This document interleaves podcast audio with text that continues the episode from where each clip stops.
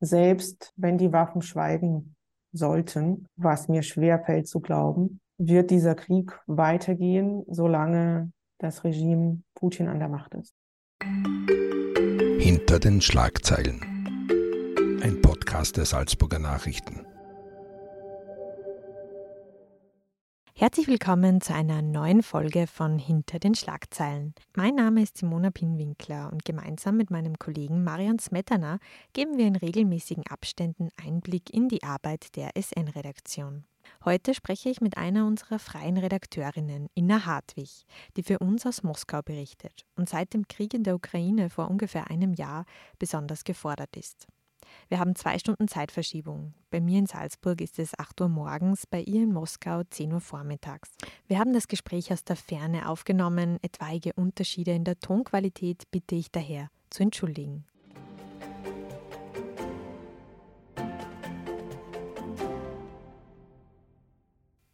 Ja, liebe Frau Hartwig, ich begrüße Sie ganz herzlich von Salzburg aus nach Moskau zu einer Folge von Hinter den Schlagzeilen.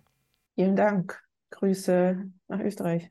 Ja, vielleicht nehmen Sie uns als freie Journalistin in Moskau kurz mit durch Ihren Tag. Wie sieht Ihr Arbeitsalltag derzeit aus, gerade auch hinsichtlich des Krieges in der Ukraine? Das kann man gar nicht so einfach sagen, weil jeder Tag letztlich ähm, ganz anders aussieht. Ähm, es gibt sozusagen viele langweilige Tage, wo man sehr viel liest, wo man Mails beantwortet, Mails schreibt, äh, abwartet, bis sich jemand meldet. Ähm, es ist schwieriger geworden, Gesprächspartner zu finden. Das heißt, ich warte viel mehr und schreibe viel mehr und telefoniere viel mehr, überzeuge oder versuche zu überzeugen, dass die Leute mir auf meine Fragen antworten. Sonst ist es so, dass ich, ähm, wenn ich Interviews habe, wenn ich Treffen habe, dann rausfahre. Moskau ist eine große Stadt, dauert alles lange. Und ähm, wie gesagt, telefoniere auch viel mehr als früher, weil die Leute nicht mehr im Land sind zum Teil. Und ähm, ja, es sieht jeden Tag anders aus, was ich sehr spannend finde und manchmal auch nicht so spannend. Ich ähm, schaue oft abends noch ähm, russisches Fernsehen, was kein schönes Abendprogramm ist, weil man da sehr viel Propaganda vorgesetzt bekommt und da muss man tief durchatmen, um das anzugucken. Aber das muss ich tun, damit ich auch die russische Sichtweise, zumindest die offizielle russische Sichtweise, auch ähm, auf dem Bildschirm habe. Mhm. Und dann geht es oft auch raus auf die Straße. Hm, ich höre sehr viel auch, ich, ich lebe ja hier und das ist mein Alltag.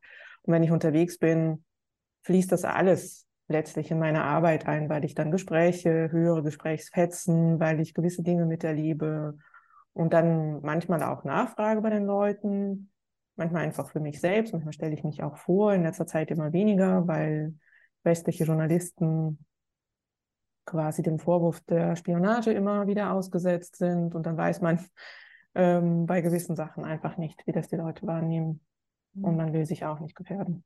Mhm. Sie haben jetzt schon viele spannende Themen angesprochen, auf die wir auch im Gespräch noch näher eingehen werden. Aber vielleicht noch kurz zu Ihnen und Ihrer Geschichte. Wie lange leben Sie schon in Moskau als freie Redakteurin und für welche Medien schreiben Sie? Ich bin bereits zum zweiten Mal in Moskau als Korrespondentin. Ich habe auch äh, früher hier studiert als Austauschstudentin. Dann kam ich als Korrespondentin von 2010 bis 2013 war dann in Peking und in Berlin und bin seit 2018 wieder hier und schreibe für ein Dutzend deutschsprachige Medien in Deutschland, Österreich und der Schweiz. Ähm, jetzt äh, eben, Sie schreiben für verschiedene Medien. Wie wählen Sie dann auch aus, welche Berichte, welche Art der Berichterstattung äh, Sie für welches Medium verwenden? Es kommt darauf an, was die Redaktion sich wünscht oder die Redaktionen. Ähm, es gibt Redaktionen, die melden sich äh, bei mir für größere Geschichten und ähm, fragen an, ob das machbar ist. Es gibt Redaktionen, denen kündige ich etwas an und biete Themen an und dann nehmen sie es oder nicht. Ähm, es gibt unterschiedliche Zusammenarbeiten zwischen den Redaktionen. Manche drucken nur die Texte und von denen höre ich äh, so gut wie nichts. Ähm, bei anderen telefoniere ich jeden Tag äh, mit, mit dem zuständigen Redakteur oder der Redakteurin. Und bei Themen ist das eben genauso unterschiedlich. Da, es sind, ich schreibe für Tageszeitungen meistens, ich habe keine Fachblätter. Und deshalb sind die Themen, die ich mache oder die aktuell anliegen, letztlich für, für alle Redaktionen, die ich beliefere, interessant. Da ist es nur die Frage der Gewichtung. Wie viel Text können die eine Redaktion nehmen, überhaupt drucken und wie viel können die anderen dann nehmen? Jetzt haben Sie schon ein paar Dinge angesprochen, die sich in Ihrem Alltag verändert haben. Aber was sind denn die wesentlichen Punkte, an denen sich diese Veränderungen seit Ausbruch des Krieges in Ihrem Beruf festmachen lassen? Es ist unangenehmer geworden und letztlich auch gefährlicher. Unangenehm in der Hinsicht, dass man ähm, nicht alle Themen so angehen kann, wie man das gerne möchte.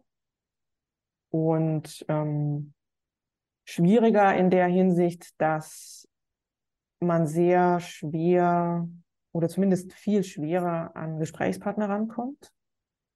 Man muss sich viel mehr erklären. Ich rede sehr viel über mich äh, in diesem Jahr, also sage, was ich mache, woher ich komme, warum mich dieses Land interessiert, wie lange ich das mache. Das habe ich früher nie gemacht. Früher hat man gesagt, ich bin Journalistin von dem und dem Blatt und das erscheint da und da und dann war das in Ordnung.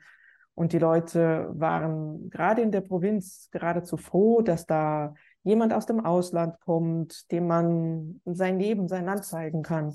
Und das hat sich total verändert, gerade auch in der Provinz. Da ist man noch viel vorsichtiger. Grundsätzlich ist natürlich das Thema Krieg ähm, einfach das Thema schlechthin. Das heißt, man muss sich immer dazu äußern. Und das wollen viele Menschen natürlich nicht. Und die sprechen halt nicht besonders gern. Ähm, ich habe noch nie so viel wie im letzten Jahr die Namen meiner Gesprächspartner verändern, um sie einfach zu schützen. Manche Leute sagen auch, oh, das macht nichts, äh, sie können meinen Namen veröffentlichen und da muss man tatsächlich überlegen, was sagen sie und will ich das wirklich mit richtigem Namen veröffentlichen, weil man will ja auch keine Probleme schaffen für die Menschen und die gibt es durchaus. Und dann gibt es die bürokratische Seite der Arbeit. Ähm, der Staat macht es einem immer schwerer, hier zu sein. Ich ähm, bekomme eine Akkreditierung vom russischen Außenministerium. Das bekam man früher für ein Jahr, jetzt nur noch alle drei Monate. Das zieht sich auch fast bis zum letzten Tag des Ablaufens der letzten hin. Und das ist eine, ja, sorgt für eine innere Unruhe, weil man dann nicht weiß, okay, kann ich nächste Woche noch hier bleiben oder müssen wir schon die Sachen packen? Und dann ist das so, mir selbst ist das nicht wirklich passiert, ähm, aber anderen Kollegen hier, auch von größeren Medien, passiert das eigentlich durchgehend, dass sie an der Grenze befragt werden, wie sie zur sogenannten Spezialoperation stehen, dass sie aus dem Flugzeug geholt werden, wenn sie sich im Land bewegen und sich erklären müssen, was sie da vorhaben, mit wem sie sich verabredet haben, dass sie abgepasst werden nach Terminen und danach ähm, hetzerische Texte dazu veröffentlicht werden mit Bildnamen und Telefonnummer. Danach bekommt man sehr unschöne Nachrichten durchgehend, ähm, dass man sich bitteschön als russophober Spion aus diesem Land abzumachen habe. Das sind alles Dinge, die es früher nicht gab und die machen das Arbeiten hier unangenehm und das Sicherheitsgefühl geht ein wenig verloren. Und haben Sie auch Angst? Nein, die habe ich nicht. Sie leben ja nicht alleine hier in Moskau, sondern mit Ihrer Familie. Genau, ich, wir leben als Familie hier, wir haben ein kleines Kind und da macht man sich schon hin und wieder Gedanken auch, wie schütze ich das Kind, wie können wir als Familie hier weiterleben, aber noch sind wir der Überzeugung, dass wir das machen wollen und dass es wichtig ist. Mein Mann ist auch Journalist, ähm, dass es wichtig ist, dass wir hier sind und die Nuancen des Lebens hier an Ort und Stelle mitbekommen. Und wir versuchen auch das Kind, so gut es geht, zu schützen. Das funktioniert nicht immer. Sie kriegt unsere Gespräche mit und ist sehr Sie ist zwar noch klein, aber ist sehr direkt, spricht es auch auf dem Spielplatz zum Teil an, wo man sich dann als Erwachsener eher Sorgen und Gedanken macht, wie das jetzt ankommt. Ähm, genau. Und man überlegt sich durchaus, was das mit ihr macht, weil sie immer mal wieder kommt und sehr viele Fragen auch zum Krieg stellt. Sie haben schon gesagt, es kann sein, dass Sie sich erklären müssen.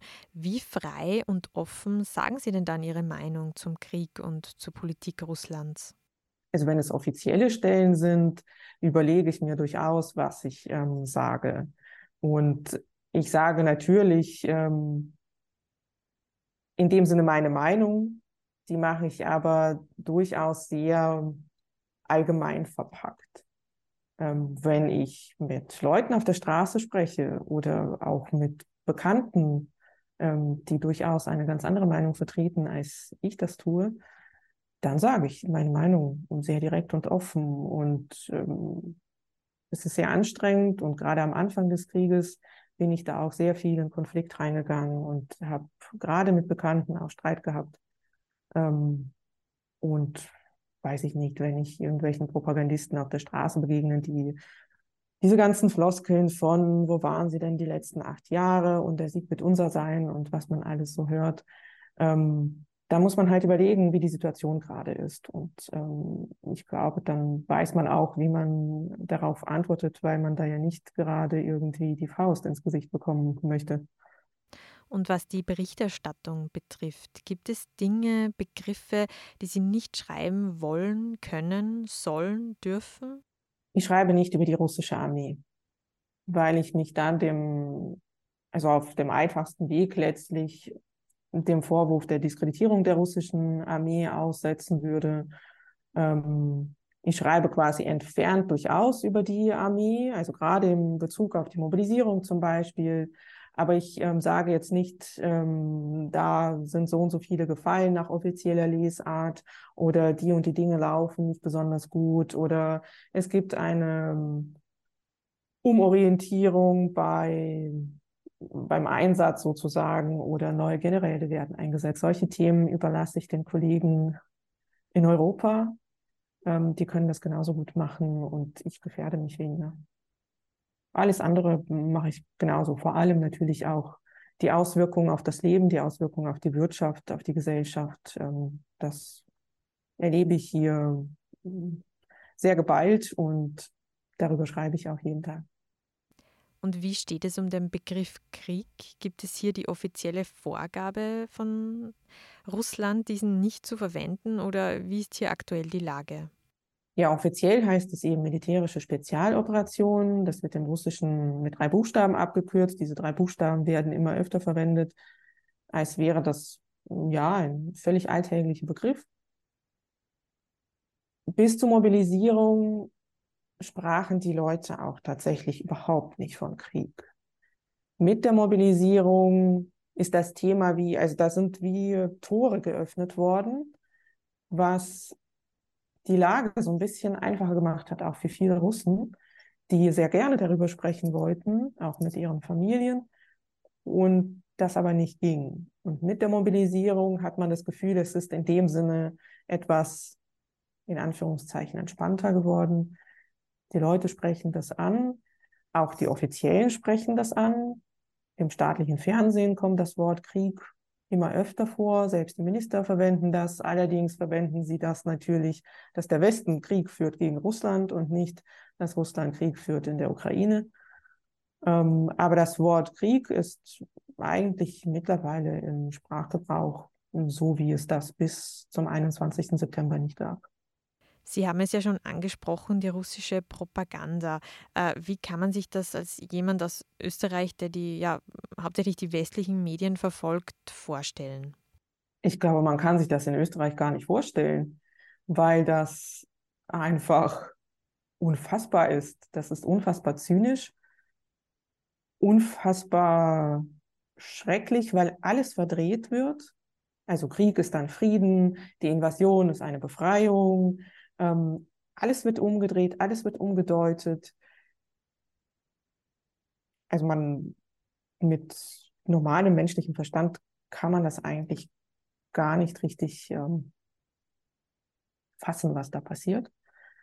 Aber es ist tatsächlich so, dass es gerade in den Talk-Sendungen wird auch sehr viel herumgebrüllt. Ähm, dem die ähm, Leopardpanzer zum Beispiel zugesagt worden sind an die Ukraine, gab es hier sehr viele Propagandisten, die so in einem sehr standardisierten Deutsch dann gesprochen haben und meinten, sie schreien wie die Nazis. Und, ähm, und vor allem halt dieses menschenverachtende, sehr zynische Umdeuten von allem. Das wird immer schwieriger und das wird vor allem immer schlimmer. Und wie hat sich die russische Medienlandschaft innerhalb dieses Jahres verändert? Hat es hier einen Umbruch gegeben mit Beginn des Krieges? Auf jeden Fall, wobei es einen Umbruch auch schon vorher gab. Es gab die staatlichen Medien und es gab die unabhängigen Medien. Die unabhängigen Medien gibt es hier immer weniger. Die werden geblockt, die werden verboten. Man entzieht manchen Zeitungen auch die Registrierung als Medium. Das heißt, man macht ihre Arbeit unmöglich, obwohl die Journalisten, die russischen, vor denen ich mehr als Hochachtung habe, weiterhin arbeiten und versuchen, das, was hier passiert, zu beschreiben, mit den Leuten zu reden, das zu zeigen. Viele sind weggegangen, viele Medien sind ins Ausland gezogen und berichten aus Prag, aus dem Baltikum, aus Europa. Viele Journalisten sind auch weg. Es sind einige hier, sie schreiben nicht unter dem vollen Namen, sondern liefern zu. Dementsprechend hat sich natürlich auch die, die Berichterstattung ein bisschen geändert, gerade im Fernsehen. Es gibt auch unabhängige Fernsehsender, russische, die können nicht mehr vor Ort sein, die können nicht mehr die Bilder von hier zeigen. Sie machen viel mit Zoom, sie machen viel mit Telefonaten, erklären sich selbst. Das hat sich geändert. Und die staatliche Berichterstattung ist quasi die offizielle Sichtweise, die offizielle Propaganda. Und da muss man halt schauen, dass man aus beiden etwas für sich herauszieht. Gibt es auch ein Netzwerk von Journalistinnen und Journalisten vor Ort, gerade auch mit russischen? Also tauscht man sich da über die Arbeit und die Recherchen aus? Also mit den russischen Journalisten wahrscheinlich eher weniger, die, also jetzt sowieso nicht, weil die russischen Journalisten, mit denen man auch menschlich auskommt, sind nahezu alle weg. Früher hat man sich natürlich getroffen und hat äh, gesprochen und dann gab es auch Freundschaften, die werden auch weitergepflegt. Mit den ausländischen Journalisten, gerade auch mit den deutschsprachigen, hat man natürlich viel mehr zu tun, weil man ja, wir sind nicht so viele hier und man kennt sich und man mag sich, ähm, man trifft sich und es ist eigentlich auch ganz gut gerade in diesem Jahr gewesen, weil man sich austauschen konnte. Man konnte sich mit sehr vielen Russen nicht mehr austauschen, weil da so ein großer Bruch dann war. Man hat auch viele Bekannte, von denen man glaubte, dass man doch eigentlich auf der gleichen Wellenlänge ist verloren, weil man dann merkte, okay, die Wellenlänge war doch nicht gleich. Und da war es ganz gut, dass man einfach Leute um sich hat, die ja ähnliche Sichtweisen, ähnliche Werte in sich tragen. Man hat natürlich auch weiterhin russische Freunde, die auch diese ähnlichen Werte tragen und die sehr, sehr an ihrem Land leiden und froh sind, dass es noch Westler hier gibt, die nicht gegangen sind, mit denen man völlig normal sprechen kann und völlig normal dieses Leid, was ihr Land einem anderen antut, auch bereden kann. Und zur politischen Stimmung. Wie viel Rückhalt hat Putin wirklich in seinem Land?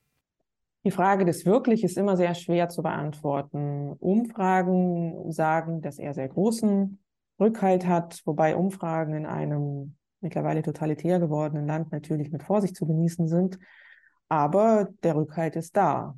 Und ich würde sagen, der ist ganz groß. Wenn ich mit Menschen spreche, selbst solchen, die dann sagen, Krieg ist schlecht, weil da sterben Menschen und so weiter, stehen sie hinter Putin oder die durchaus die Regierung kritisieren, weil sie keinen Kindergartenplatz bekommen haben, weil sie kein Geld bekommen für ihren Mann, der im Krieg kämpft, ähm, kritisieren Sie Putin nicht. Das ist ähm, schon immer krasse gewesen an diesem Land, dass quasi der Zar an sich nicht in Frage gestellt wird, aber seine Bojaren, also die Regierung, die Gouverneure, die Beamten, alles falsch machen. Und die werden kritisiert. Und Putin selbst wird sehr selten in Frage gestellt. Und dieser Krieg wird von der großen Masse getragen, ja. Und wie sieht es in den Schulen und Kindergärten aus? Wird auch dort die Propaganda schon verbreitet? Es kommt natürlich auf die Schule und auf die Kindergärten an und vor allem auch auf die Städte, in denen sich solche Einrichtungen befinden. Grundsätzlich ist es so, dass auch die Kleinsten schon in den Dienst der Kriegspropaganda gestellt werden. Man lässt Kinder aufmarschieren in Uniformen mit einem gemalten Z. Z steht für die Unterstützung des Krieges in der Ukraine.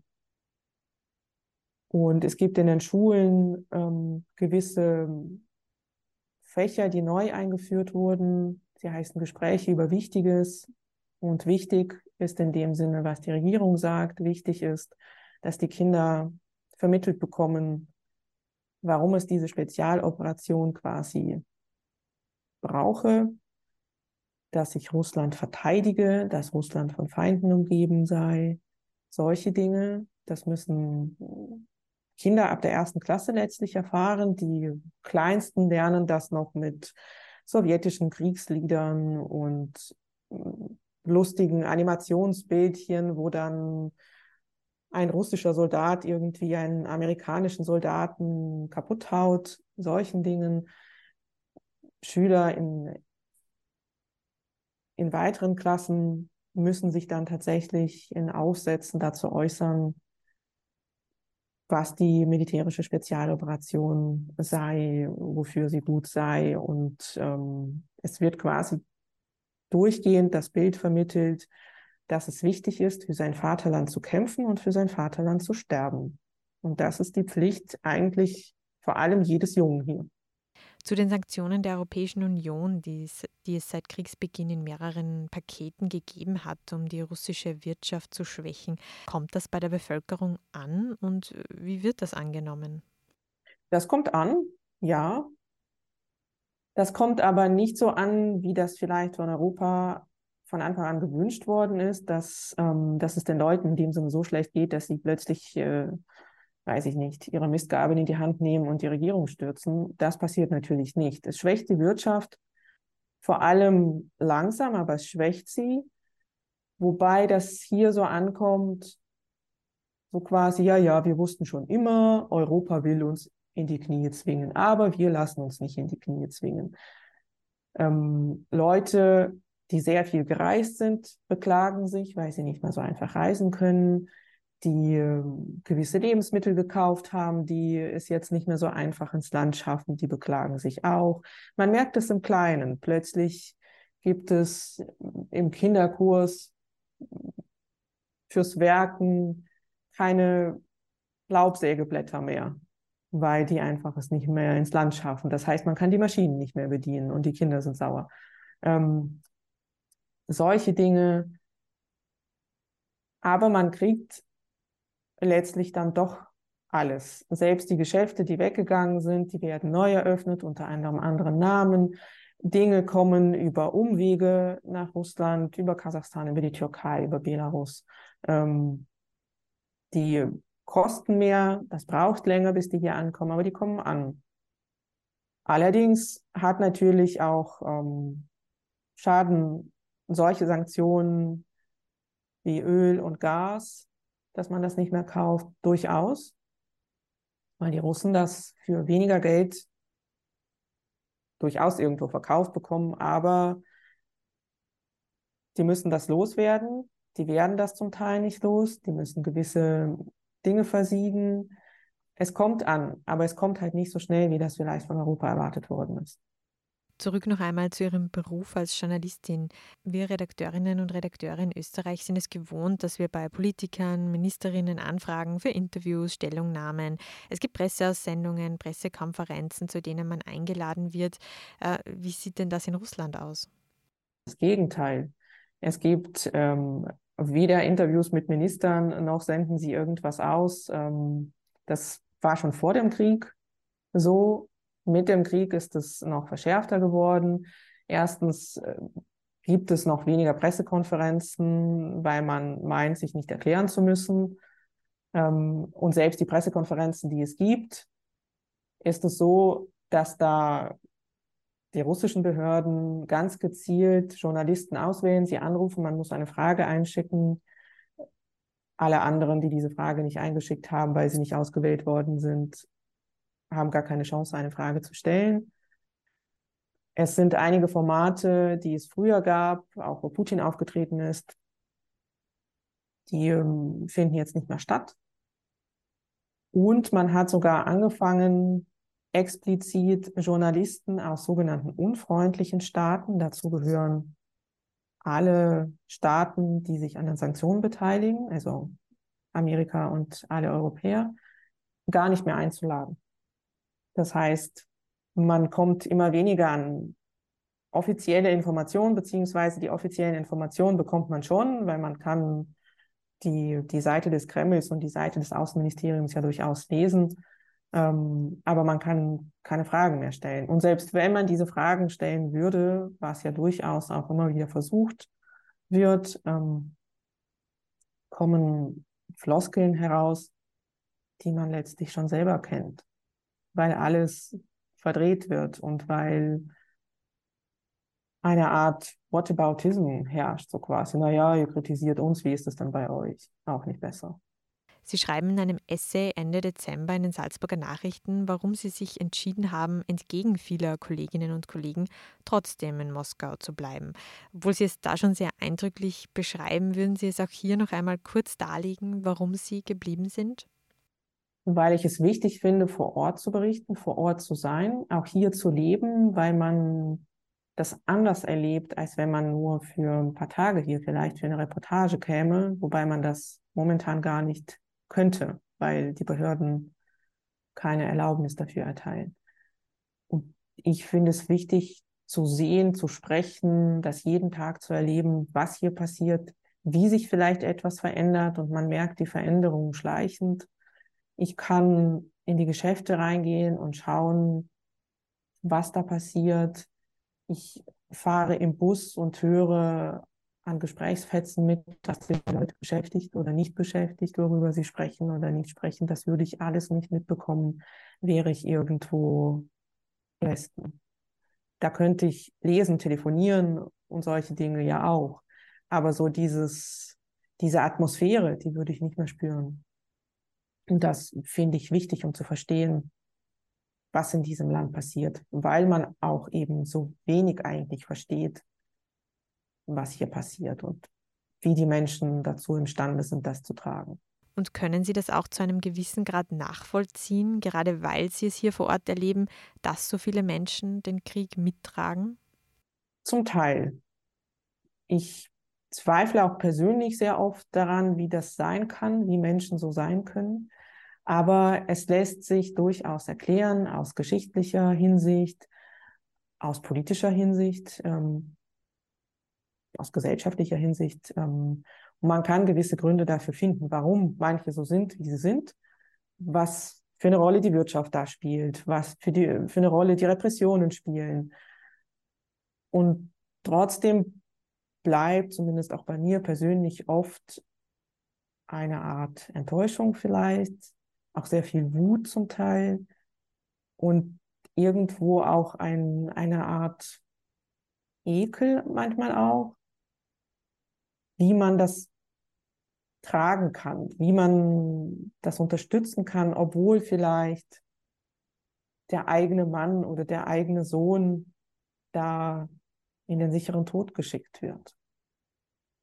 Das wiederum ist auch dann zu erklären, weil der Wert des Menschen hier einfach über die Zeit hinweg nicht besonders groß ist und das Individuum sehr wenig zählt was mit gesellschaftlichen Strukturen zu tun hat.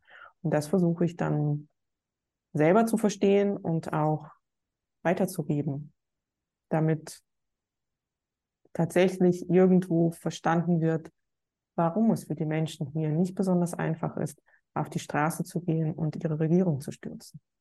Und was wäre für Sie der Punkt, an dem Sie sagen, jetzt gehe ich auch? Zum einen wäre es natürlich ähm, der Punkt von außen, wenn mir nicht mehr erlaubt würde, hier zu bleiben. Und zum anderen, dass ich eine gewisse Gefahr für Leib und Leben für mich und meine Familie erkenne. Und vor allem für unser Kind. Zum Ende dieses Podcasts stellen wir auch immer eine Prognosefrage an unsere Gäste.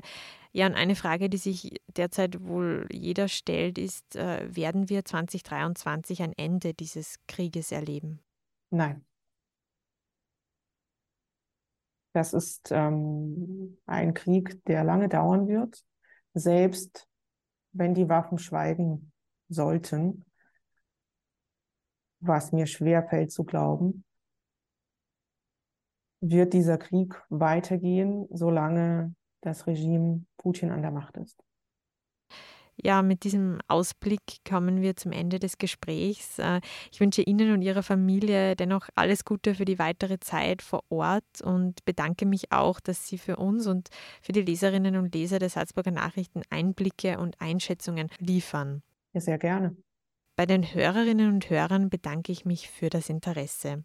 Weitere Podcast-Folgen mit Einblicken hinter den Schlagzeilen finden Sie auf www.sn.at-podcasts. Und wenn Sie Fragen oder Anregungen haben, dann schreiben Sie uns gerne auf podcast.sn.at. Bis zum nächsten Mal. Das war ein Podcast der Salzburger Nachrichten. Redaktion Simona Pinwinkler und Marian Smetana. Wenn Sie mehr wissen wollen, besuchen Sie uns im Internet auf www.sn.at.